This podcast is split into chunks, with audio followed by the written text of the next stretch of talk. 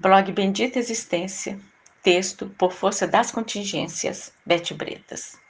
No final de tarde engarrafado e cheio de gente querendo voltar para casa, um homem e uma mulher, desconhecidos, paralelamente, seguiam pela Avenida Portugal. Num determinado momento, ele criou coragem e disse: Aceita um picolé, senhora? Ela sorriu e respondeu: Obrigada. Depois de mais alguns segundos, novamente cheio de coragem, Senhora, por que as pessoas acham que têm que levar prejuízo? Ela olhou para ele com olhar de: É mesmo, senhor?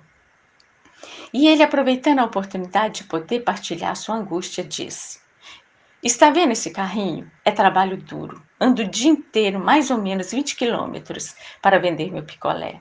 E durante o dia, pessoas sem noção se aproximam. Hoje, uma mulher com sua amiga veio e pediu dois e me entregou 10,40. Devolvi as moedas e disse que eu tinha troco. Meu picolé custa 1,25. Entendeu? Outro dia tive que escutar: seu picolé é de ouro? Vou confessar para a senhora, decidi não dar mais espaço para cliente folgado. Respondi: não sei, liga para a fábrica e pergunta. Tá querendo perder cliente? Tô.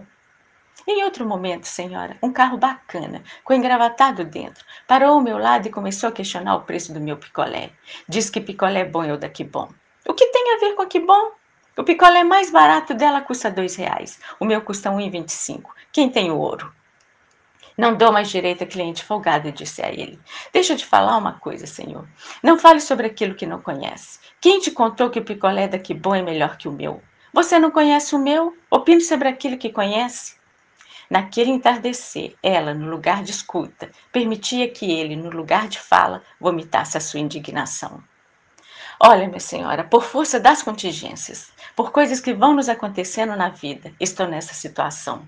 Mas tenho curso superior, já fui engravatado. O governo do Fernando Henrique contribuiu para a minha situação atual. E eu tenho que agradecer muito a este carrinho, porque com ele consigo meu ganha-pão, que é pouco, mas me ajuda.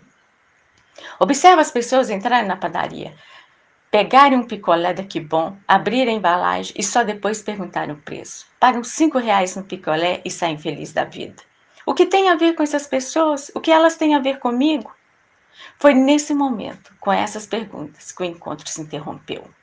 Ela parou, se virou para ele e sorriu. Ele também parou. Ela olhou para aquele rosto tão indignado e disse: Senhor, cheguei ao meu destino vir à próxima esquina. Faça isso mesmo. Não deixe as pessoas que nada sabem sobre a sua vida falar mal do seu picolé. O senhor está certo. Não dê ouvidos a cliente engravatado.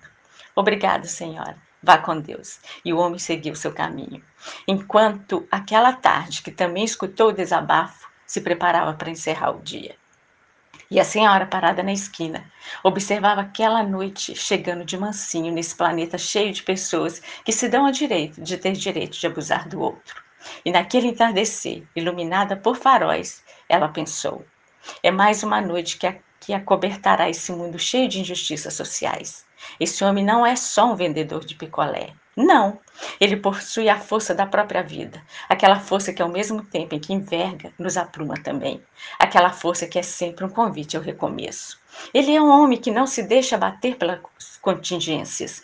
Ele é um lutador que ainda não se descobriu como eleitor, como agente transformador, como aquele que sabe que a soma de um mais um mais um dentro de uma urna pode mudar o contexto do mundo. E essa mudança poderá ser registrada na história como a Era do Paraíso. Você pode disparar com suas palavras, pode me cortar com seus olhos, pode me matar com seu ódio, mas ainda assim, como há, eu me levantarei. Maya Angelou, Namastê.